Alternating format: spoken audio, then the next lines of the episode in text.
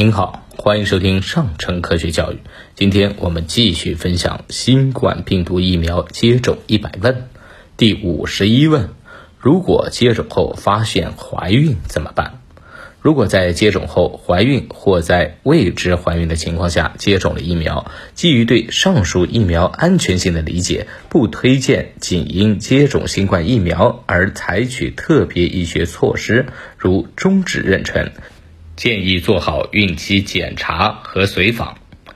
第五十二问：准备怀孕的女性可以接种新冠病毒疫苗吗？可以接种。对于有备孕计划的女性，不必仅因接种新冠病毒疫苗而延迟怀孕计划。第五十三问：哺乳期妇女可以接种新冠病毒疫苗吗？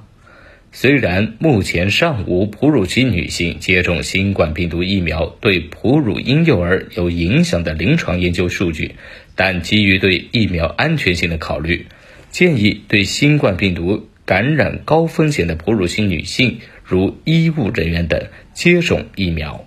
考虑到母乳喂养对婴幼儿营养和健康的重要性。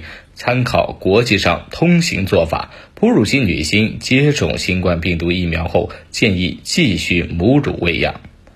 第五十四问：接种其他疫苗有过敏反应，是否可以接种新冠病毒疫苗？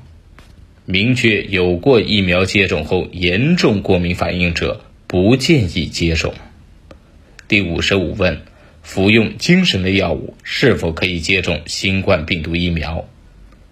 服用抑郁类等精神类药物时，在病情稳定的情况下，可以接种新冠病毒疫苗。好了，今天的分享就到这儿，我们下期节目继续分享。